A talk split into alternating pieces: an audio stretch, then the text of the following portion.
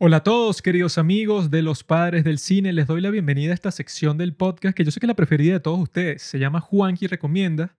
Yo soy Juanqui y el día de hoy quiero conversar sobre Elon Musk, como este hombre de Sudáfrica está salvando la libertad de expresión en los Estados Unidos y por consecuencia en el resto del mundo, porque el resto del mundo toma ejemplo de los Estados Unidos. Es una realidad. Si no te gusta, bueno, uno tiene que vivir en esta vida, en este planeta, con muchas cosas que no le gustan como por ejemplo el hecho de que el Manchester City haya perdido contra el Real Madrid en la Champions, que es lo que más me molesta en el mundo. Sin embargo, tengo que vivir con ello. Y miren, estoy calmado, estoy en paz. Elon Musk es un hombre maravilloso, es un genio, tiene Asperger, como muchos de los genios que siempre sale esa lista en internet y que estos son todos los genios de la historia que han tenido Asperger y son que sí, Albert Einstein, Mark Zuckerberg, un montón de científicos físicos que han cambiado el mundo con sus ideas. No sé por qué si tienes ese tipo de autismo, el Asperger te hace mejor científico o mejor razonador, quizá, no sé. Pero el punto es que Elon Musk es un razonador bastante particular porque el tipo tiene siete hijos ha salido con personas tan admirables como Amber Heard, la ex esposa de Johnny Depp. El tipo también estuvo con Grimes, la música esta, tuvo dos hijos con ella. Él tiene siete hijos en total, son demasiados. Y como tiene muchos hijos, también tiene muchas empresas. Tiene Tesla, tiene Neuralink, tiene SpaceX, tiene Boring Company, ahora tiene Twitter. Es un tipo que está en todas partes un tipo que acaba de pagar 44 billones de dólares, que es una cifra que es difícil que te entre en la cabeza. ¿Cuánto sería eso? 44 mil millones de dólares. No entiendo cómo contar eso ni siquiera, pero el punto es que el tipo los tiene y los va a gastar en comprar Twitter y se va a convertir en el nuevo CEO de Twitter. Esto es muy, muy, muy, muy importante. Mucha gente dice que eso no va a cambiar porque simplemente es otro billonario que se hace dueño de Twitter. Toda la tecnología está en manos de billonarios, que eso no quieren que el sistema capitalista cambie, porque tal.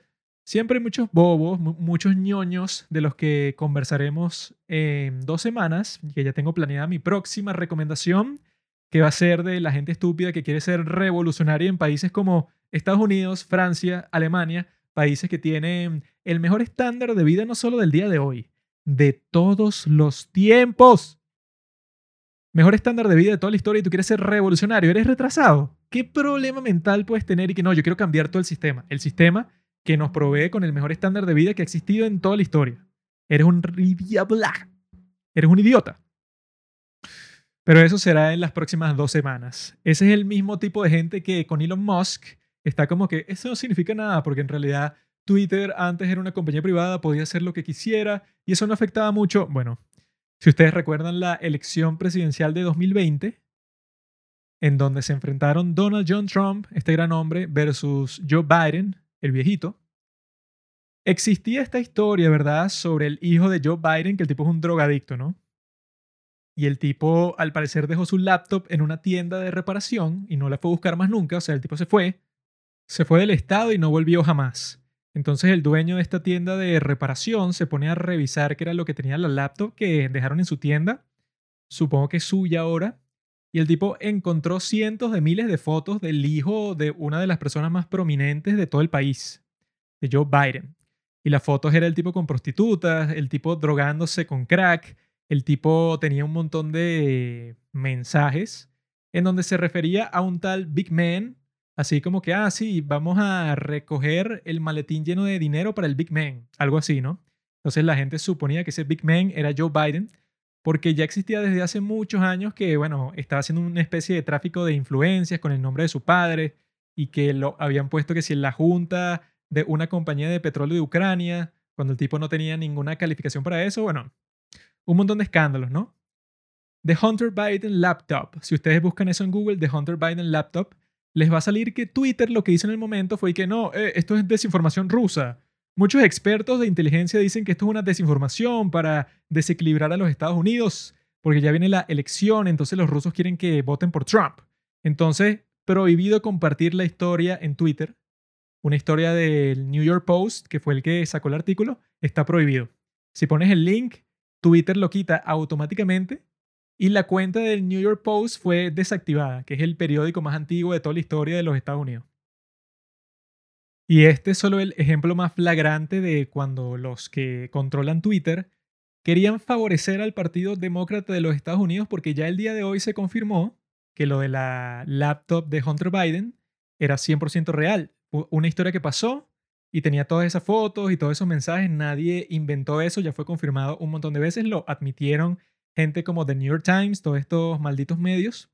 Dijeron que era verdad y en su momento fue que no, no, todos los asesores de seguridad de toda la historia de los Estados Unidos han determinado que es falso, invertido por los rusos para joder a Joe Biden porque ellos quieren que Trump sea presidente, porque su títere.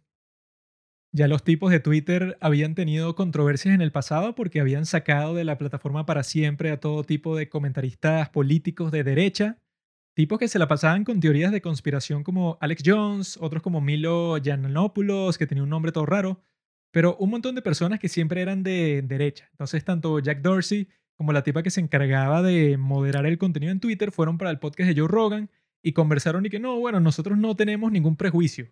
Nosotros simplemente tenemos como que esta política y bueno, esta gente cuando no cumple la política, los términos y condiciones, bueno, nosotros los sacamos de la plataforma, pero es sin ningún prejuicio. Y bueno, es completamente falso. Obviamente se podía ver en Twitter desde siempre que las opiniones de izquierda nunca eran censuradas y les puedo dar el ejemplo más básico de todas, que es que tú en Twitter y en casi cualquier red social, si tú pones cualquier cosa nazi, cualquier cosa en apoyo de Hitler, cualquier esvástica, cualquier foto así, cualquier cosa que sea pro-nazi, lo sacan inmediatamente de la plataforma y en algunas partes de Europa incluso te pueden meter preso por eso.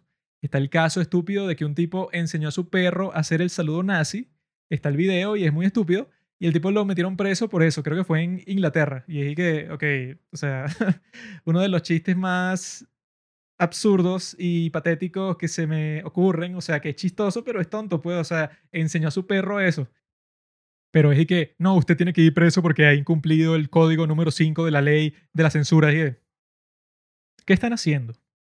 Por otro lado, si tú pones en tu biografía de Twitter un hammer and sickle, que ese es el símbolo de la Unión Soviética y del comunismo mundial, eso, el martillo y la guadaña, no sé cómo se dice en español, hammer and sickle, o sea, lo puedes ver en todas las insignias de la Unión Soviética, no hay ningún problema, no te pasa nada, absolutamente nada. Cuando ese es el símbolo de un régimen asqueroso asesino, cuando Stalin o Mao, todas estas personas son responsables por las muertes de millones de seres humanos. Sin embargo, tú puedes poner el hammer and sickle en tu biografía para señalizarle a las personas que eres comunista, que si tú eres comunista el día de hoy, eres una maldita basura insensible. Sin embargo, eso no te hace censurable en Twitter. Si pones una esvástica representando a los nazis, eres un pedazo de basura. Pero si pones una hammer and sickle, que es igual de estúpido y psicópata, no te pasa absolutamente nada. Ahí pueden ver el ejemplo principal por el cual mucha gente concluyó y que no, estos tipos son unos imbéciles porque dicen que no tienen prejuicios, pero sus prejuicios están a la vista de todo el mundo. Por eso es que tuvo que venir mi querido amigo Elon Musk a poner orden en esta compañía Twitter para demostrarle a las personas la importancia de la libre expresión, del free speech, como lo dicen en inglés, por eso es que los padres del cine tienen cuenta de Twitter ahora también, porque yo sé que no nos van a censurar, porque como ya están terminando el trato con Elon Musk, los tipos están portándose bien ahora. Pueden seguirnos en nuestra cuenta en arroba padres del cine. Por ahí tenemos todo lo que vamos a estar compartiendo sobre el podcast. Por ahí ustedes nos pueden dar su feedback. Pueden hablar directamente con nosotros, que es más dinámico y más práctico que por Instagram. Quiero que todos los que estén en Instagram se vayan a Twitter también, porque yo voy a estar compartiendo, bueno, tanto nuestro trabajo en el podcast como mis pensamientos, mis reflexiones sobre la vida, mis opiniones así en directo sobre lo que está pasando y muchas cosas más, amigos. Así que si les interesa Twitter, si tienen Twitter, bueno, síganos ahí, arroba padres del cine. Gracias, Elon Musk, por existir. Este hombre ahora tiene todo tipo de planes para la compañía, planes que pueden cambiar para siempre no solo cómo funciona Twitter, sino cómo funcionan todas las redes sociales, porque si tiene éxito, si la gente le gustan los cambios, si hay como que más atención de la gente, si hay apoyo popular por las cosas que él quiere hacer, que por ejemplo quiere que el algoritmo de Twitter sea open source, que sea público, que la gente puede ver en tiempo real cuáles son los cambios que se están haciendo en la élite de Twitter para manejar la forma en que funciona la plataforma. Que si ustedes pasan mucho tiempo en Instagram, pueden ver cosas como que el algoritmo de Instagram siempre está cambiando. Siempre le da prioridad a distintas publicaciones, siempre están haciendo todo tipo de cambios de cómo funcionan las historias, de cuáles son las que tienen más engagement, o sea, cuáles son las que la gente les va a prestar más atención. Siempre están cambiando eso, pero eso es totalmente un secreto. Uno no sabe cómo funciona, uno no sabe por qué lo están haciendo.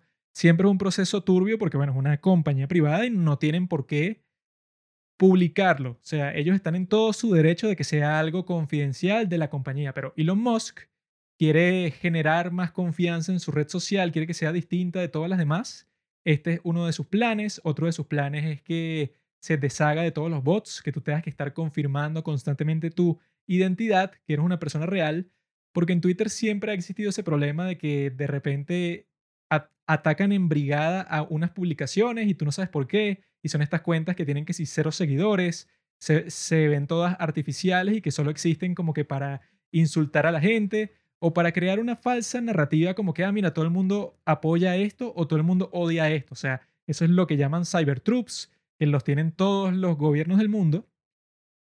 Hay una historia sobre Jamal Khashoggi, el periodista ese que fue asesinado por el príncipe de Arabia Saudita en Bies, que el tipo de Arabia Saudita tiene toda una plataforma, tiene toda una organización, una infraestructura para controlar la forma en que funciona Twitter en Arabia Saudita, porque es un país que casi todo el mundo está en Twitter. Entonces el tipo tiene a un montón de gente contratada para que estén ahí constantemente compartiendo propaganda de que ellos aman al príncipe y aman las políticas del reino y tal, o sea, una propaganda 100% para crear una sensación en Twitter de Arabia Saudita y que, ah, mira, todo está bien, todo el mundo ama a este tipo. Eso pasa con Arabia Saudita, pero también pasa con todos los países del mundo, pasa con Rusia, pasa con Venezuela, pasa con los Estados Unidos, pasa con China, pasa con todo. Entonces él quiere deshacerse de eso porque Twitter, bueno, tiene un poco de mala fama por eso precisamente, pues porque puede ser manipulado de un montón de formas distintas por distintos gobiernos para distintos objetivos. Pero hace muchos años, como en el 2008, 2009, por ahí, era considerado como que no, la nueva herramienta de la tecnología que puede ser usada para el bien, puede cambiar las vidas de las personas porque democratiza el proceso de la comunicación y todas estas cuestiones. Pero eso claramente dejó de ser así, principalmente por un tipo que muchas personas lo conocen como el gran Donald John Trump, el hombre naranja. Fue el tipo que nos redpilió, o sea, que nos abrió los ojos a muchas personas. Eso de red pill es lenguaje de internet para el tipo que te dio como en Matrix la píldora roja para que tú veas la realidad tal como es. Porque yo, queridos amigos, solía ser un hombre ingenuo por allá por el 2015, 2016, cuando Trump se estaba lanzando para presidente. Porque yo en esos tiempos creía que medios como CNN, como New York Times, eran como que no, bueno, estos se separan del resto. Tienen una gran historia, un gran prestigio. No puedes decir que The New York Times no es confiable. Yo pensaba que, ponte, no sé, el 90% de las cosas que publican, como es un periódico con tanta importancia, con tanto prestigio, bueno, ellos no van a estar publicando cualquier cosa. Ellos van a publicar algo que esté súper confirmado, súper filtrado. Y como son periodistas, no tienen una agenda política, una narrativa que te quieren vender, sino que los tipos están compartiendo cómo es el mundo. Yo pensaba eso. Era un niño, un muchacho tonto, como de 18 o 19 años. Pero la forma en que trataron a Donald Trump me abrió los ojos y por eso es que yo lo considero una persona valiosa. Porque principalmente, no sé si ustedes se acuerdan de su primer discurso, en donde él dijo esta frase que se convirtió en controversial inmediatamente. Dijo eso de que When Mexico sends their people, they're not sending their best. Y pasó a decir que ellos mandan crimen, mandan drogas, violadores, etcétera, etcétera, etcétera. Y después de eso dijo, algunos de ellos asumo que son buenas personas, pero los que entran al país ilegalmente, por la mayoría, son gente que termina cometiendo crímenes en los Estados Unidos. Eso, yo creo que la forma práctica de verla, la forma real, o sea, si no quieres como que hacer creer a las personas que Trump es un racista, fascista, nazi, es que, bueno, él quizá estaba exagerando un problema que es real, un problema que es el de la inmigración ilegal. O sea, yo no sé qué político de un país va a decir que la inmigración ilegal es buena, porque entonces, ¿para qué existen las leyes de migración en cualquier país? Bueno, tienen una función, ¿no? O sea, que exista orden, que no entra que le dé la gana, que no todo el mundo pueda entrar a tu país cuando quiera y vivir ahí sin ningún límite. O sea, son leyes que tienen sentido y que están ahí para la protección de tus propios ciudadanos. Pero los medios lo que hicieron fue lo que más me escandalizó y que bueno, esa fue la primera vez que lo hicieron, pero de cientos de veces que con los titulares y que no, Trump dijo que los judíos son una basura, algo así, y que después tú ves el discurso y es que, ah, pero ¿en, qué parte dijo eso? O si lo dijo, ponte que, no sé, estaba citando a una persona que lo dijo. Pero eso, sacando de contexto, sacando de proporción, y esta fue la primera vez que yo vi eso, en donde se pusieron a decir todos estos comentadores de noticias en CNN, en The New York Times, que yo solía escuchar su podcast de Daily, la forma en que ellos comentaron lo que dijo Trump en ese discurso fue Trump dice que todos los mexicanos son violadores y ladrones. Todos los que entran por la frontera con el deseo de vivir permanentemente en los Estados Unidos son unos maniáticos ladrones asesinos. Y los tipos comentaban y daban su opinión sobre el discurso como si eso fuera verdad. O sea, suprimieron totalmente la parte del discurso en donde él dice que supongo que algunos de ellos son buenas personas que eso cambia totalmente el contexto porque te está mostrando que, ah, ok, él se refiere a las personas que entran al país ilegalmente. No se está refiriendo a todos los mexicanos, obviamente, porque ¿cómo va a decir eso? Es absurdo referirse a todo un país de manera despectiva. Incluso es políticamente incorrecto referirse a todos los migrantes ilegales de forma despectiva, pero esa es la forma que él escogió expresarse. Y es totalmente distinto hacer eso que decirlo de todo México. Sin embargo, estos tipos de las noticias, bueno, corrieron con eso y que no, bueno, Trump es un fascista, Trump es como Hitler, Trump sacaría a todos los mexicanos del país, Trump esto, Trump lo otro. Y eso fue solo el comienzo, porque en el resto de la campaña tú veías eso una y una y otra vez, que el tipo que no, Trump dijo en su discurso que cuando él sea presidente él va a prohibir el aborto para todas las personas y va a hacer que todas las mujeres tengan los mismos derechos que tenían hace 100 años, porque él quiere cambiar todas las leyes metiéndole miedo a todas las personas con respecto a Donald Trump, con respecto a su presidencia, incluso haciendo referencia muchísimas veces que eso me pareció totalmente ridículo y que era constante. Eso de que no, si Trump gana se termina la democracia. La democracia de los Estados Unidos, que es la más fuerte del mundo, que está en vigencia desde 1789, sí, esa democracia por cuatro años de Trump se iba a terminar. Eso era lo que le vendieron a muchísimas personas y obviamente si tú eres alguien que cree muchísimo en estos medios mainstream, que eran los medios que en esos tiempos, bueno, la mayor parte de la audiencia recibía sus noticias a través de estos canales o periódicos y eso, tienen el poder de manipular a millones de millones de personas. Ahora, esas mismas personas también estaban controlando Twitter y Mark Zuckerberg es uno de los donantes principales del Partido Demócrata de los Estados Unidos. No creo que él sea muy demócrata, o sea, no creo que sea tanto por razones ideológicas, sino que ese es el partido que quiere regular Facebook principalmente y que lo han dicho un montón de veces. Ellos quieren regular las redes sociales como hacen en Europa, que eso es un completo desastre porque esas fueron las regulaciones y como ya les dije, metieron preso al tipo que le enseñó a su perro a hacer el saludo nazi, lo cual, bueno, ¿bajo qué condiciones es lógico hacer eso? Yo creo que ninguna. Por eso es que yo creo que Mark Zuckerberg le da dinero al Partido Demócrata para que no lo regulen, para decir que mira, yo soy uno de ustedes, yo soy de los buenos, por favor no vengan a molestarme con sus cosas políticas. Hasta el momento ha funcionado. Mark Zuckerberg, como también tiene Asperger, entonces él toma las decisiones correctas, es un tipo inteligente. Creo que ya se han dado cuenta de a qué me refiero con que la compra de Twitter de Elon Musk va a ser algo que puede cambiar para siempre la política estadounidense y a mí me interesa mucho la política estadounidense porque influencia todos los países del mundo. Solo pueden ver la situación entre Ucrania y Rusia, la invasión de Putin, y ven cómo Estados Unidos fue el que lideró la carga de las sanciones, de que los europeos al principio no querían sancionar, pero todos fueron convencidos poco a poco porque Estados Unidos es la mayor potencia económica mundial. Y si ellos lo quieren hacer, bueno, es muy probable que pase, porque el día de hoy tenemos esos dos lados políticos. De un lado está los Estados Unidos, del otro lado está China. Y muchos de los países del mundo escogen entre ambos o tratan de mantener un equilibrio, tratan de ser neutrales, dependiendo de lo que le convenga.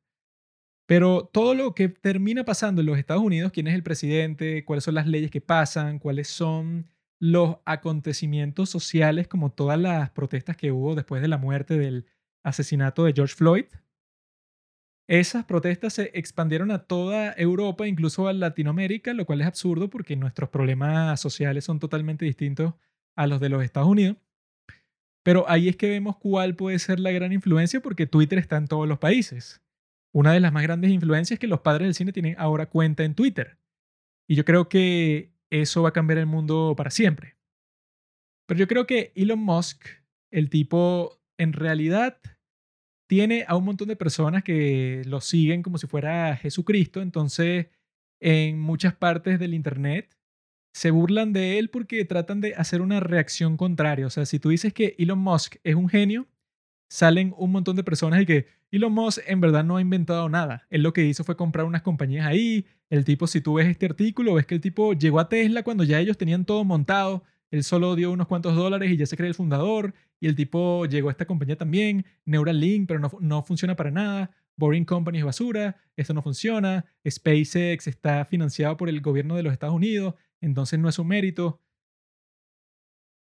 esa es la reacción que crea que existan ciertas personas que son y que no, Elon Musk es el mayor genio de la historia, lo amo, el tipo no se puede equivocar, el tipo es un santo. Obviamente, como en casi todos los asuntos de la vida, la realidad siempre es un equilibrio de las posturas, siempre es que, bueno, eh, Elon Musk en realidad es tremendo genio, el tipo ha hecho todo tipo de innovaciones, el tipo participa activamente en todos los proyectos importantes de sus compañías, tanto en SpaceX como en Tesla, como en Neuralink. Sin embargo, tampoco vamos a decir que no, todo el crédito es de él, el tipo es un genio, el tipo se merece todo, el tipo puede ser presidente. Tampoco así. Sin embargo, la gente del otro lado, para tratar de enfriar un poco ese amor por Musk, es que no, bueno, el tipo en realidad es un idiota. El tipo trató de hacer algo y no funcionó. El tipo es un emprendedor fallido. SpaceX en verdad no funciona. Él dice que quiere ir a Marte, pero en realidad no lo va a lograr porque es un perdedor. Eso es pura propaganda, puro marketing. Este es un tipo de puro marketing. Eso lo he escuchado muchísimo que dicen y que no, Elon Musk, ese es un tipo de marketing 100%. O sea, él se pinta a sí mismo, o sea, hace que la gente lo vea como el gran inventor, como este billonario excéntrico que, que también es un genio, pero en realidad él no es ningún genio. Él es un tipo cualquiera que, bueno, su papi le dio unos millones de dólares y él los invirtió y por eso es rico. Esto se ha estado multiplicando bastante el día de hoy porque, claro, el tipo está en el centro de todas las noticias por lo que pasó con Twitter, pero nada de eso es verdad. O sea, yo me estaba leyendo una biografía de él cuando estaba estudiando alemán. Bueno, sigo estudiando alemán, pero en el pasado. Encontré una biografía de él en alemán y yo quería saber sobre su historia, entonces la, estaba leyendo poco a poco. Y se ve pues que el tipo al principio estudió un montón, tenía deudas estudiantiles y su relación con su padre era terrible y no le quería pedir dinero se fue más con su mamá, que tenía un poco de dinero, pero tampoco es que era nada que se aproxime a ser billonario, en lo absoluto. Y con eso se convirtió en el hombre más rico del mundo, cosa que estaba discutiendo estos días en Twitter, que lo puse así en un hilo, porque vi un montón de gente que no, ese es un niño de papi, ese le regalaron todo lo, lo que tiene, el tipo no hace nada bien, todas esas empresas son un fracaso. Y dije, ¿qué? ¿Tú has visto un carro Tesla? Un automóvil Tesla, eso es una maravilla de la ingeniería y se conduce solo y tiene un montón de cuestiones que solo tiene Tesla, o sea, es una innovación increíble. Y con SpaceX tiene todos estos cohetes que aterrizan, o sea, que tú antes perdías todo el cohete. Con la NASA los tipos mandaban el cohete al espacio y se perdía completamente y ya, en fin, todo el dinero que gastaron, toda la ingeniería se pierde. Y el tipo logró, y ya lo ha hecho más de 100 veces, aterrizar estos cohetes increíbles, ¿no?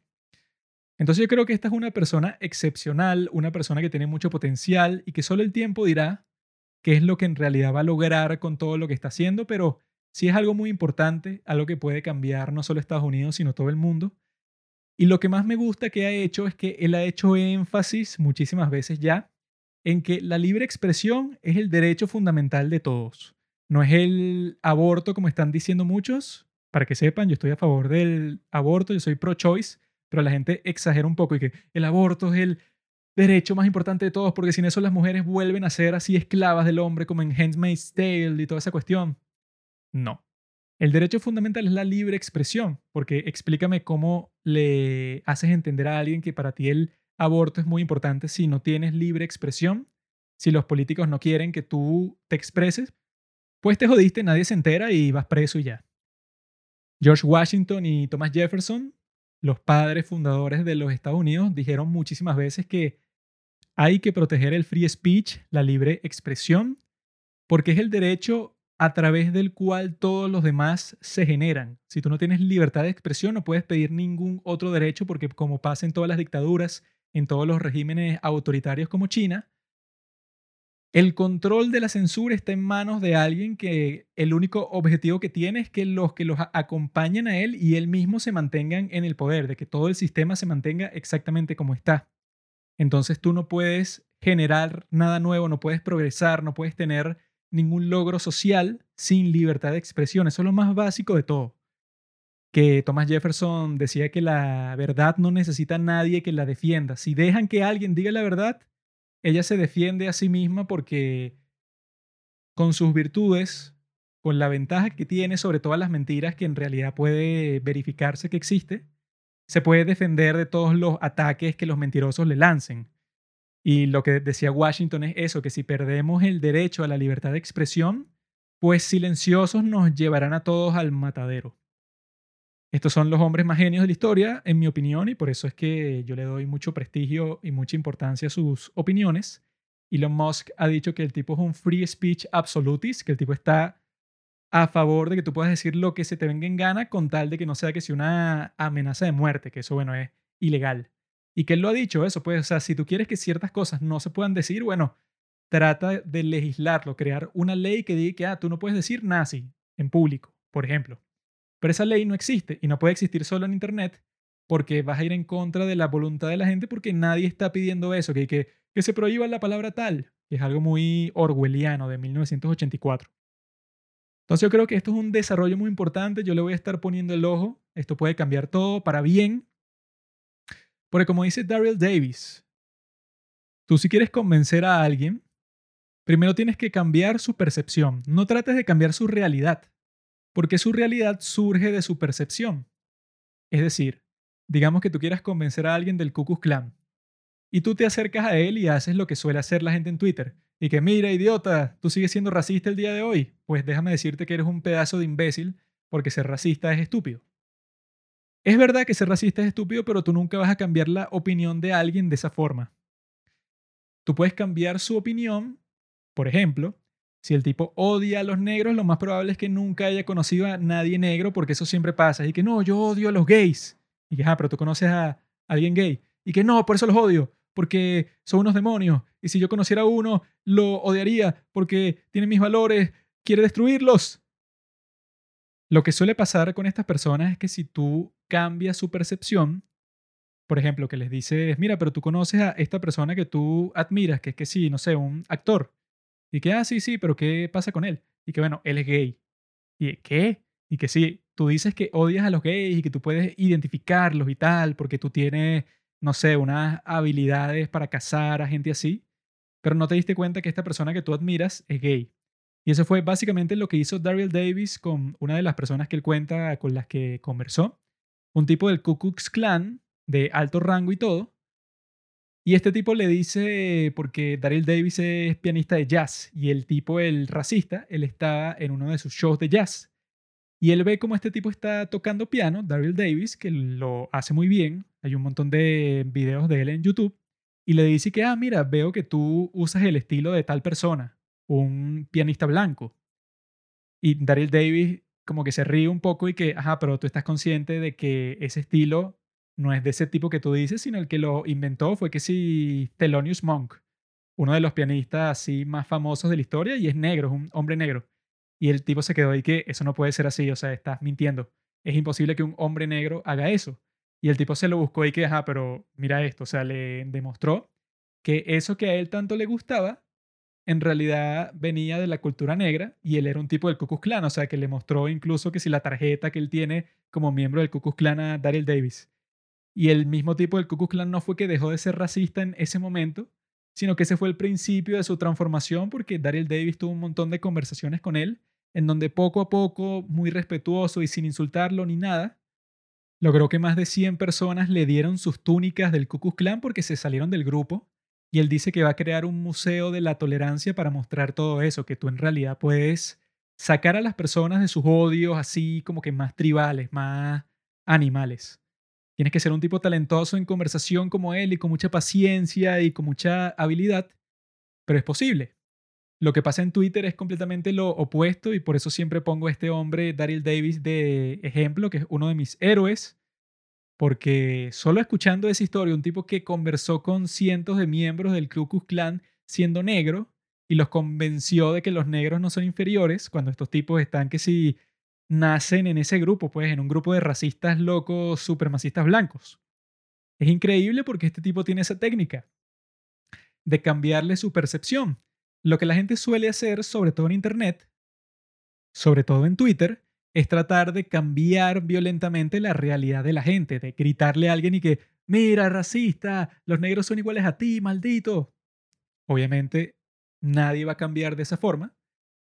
Y el objetivo de la persona que lo dice no es cambiarlo tampoco, el objetivo es simplemente insultarlo, como que humillarlo para que no sea parte de la conversación pública esa ha sido la estrategia de Twitter hasta el momento de que no, yo te saco de la plataforma. Te saco si tú creas muchos problemas. Y lo que critica la gente sobre eso es que, bueno, si tú comienzas a sacar a los extremistas de tu plataforma, los tipos crean su propia plataforma en donde nunca entran en contacto con gente que piense distinto que ellos y así te encierras completamente en una burbuja. Nunca vas a tener contacto con nadie que no sea racista, entonces esa se vuelve tu realidad para siempre. Por eso es tan peligroso. Y por eso es que gente como Trump, que dice, no, es muy peligroso, es un tipo que casi destruye la democracia y todo eso, es un tipo que tiene que estar en Twitter para que existan ese tipo de conversaciones con respecto a él o a sus políticas o lo que sea. Así que amigos, creo que ya todo quedó lo suficientemente claro. Yo voy a seguir prestando atención a esto. No se olviden de seguirnos en arroba padres del cine. No me cupo completo los padres del cine por culpa de Elon Musk que no ha cambiado sus políticas no me deja poner los padres del cine completo, entonces puse padres del cine. Ya saben amigos, espero que les haya gustado este episodio, espero verlos por allá en Twitter y les deseo a todos una felicidad eterna.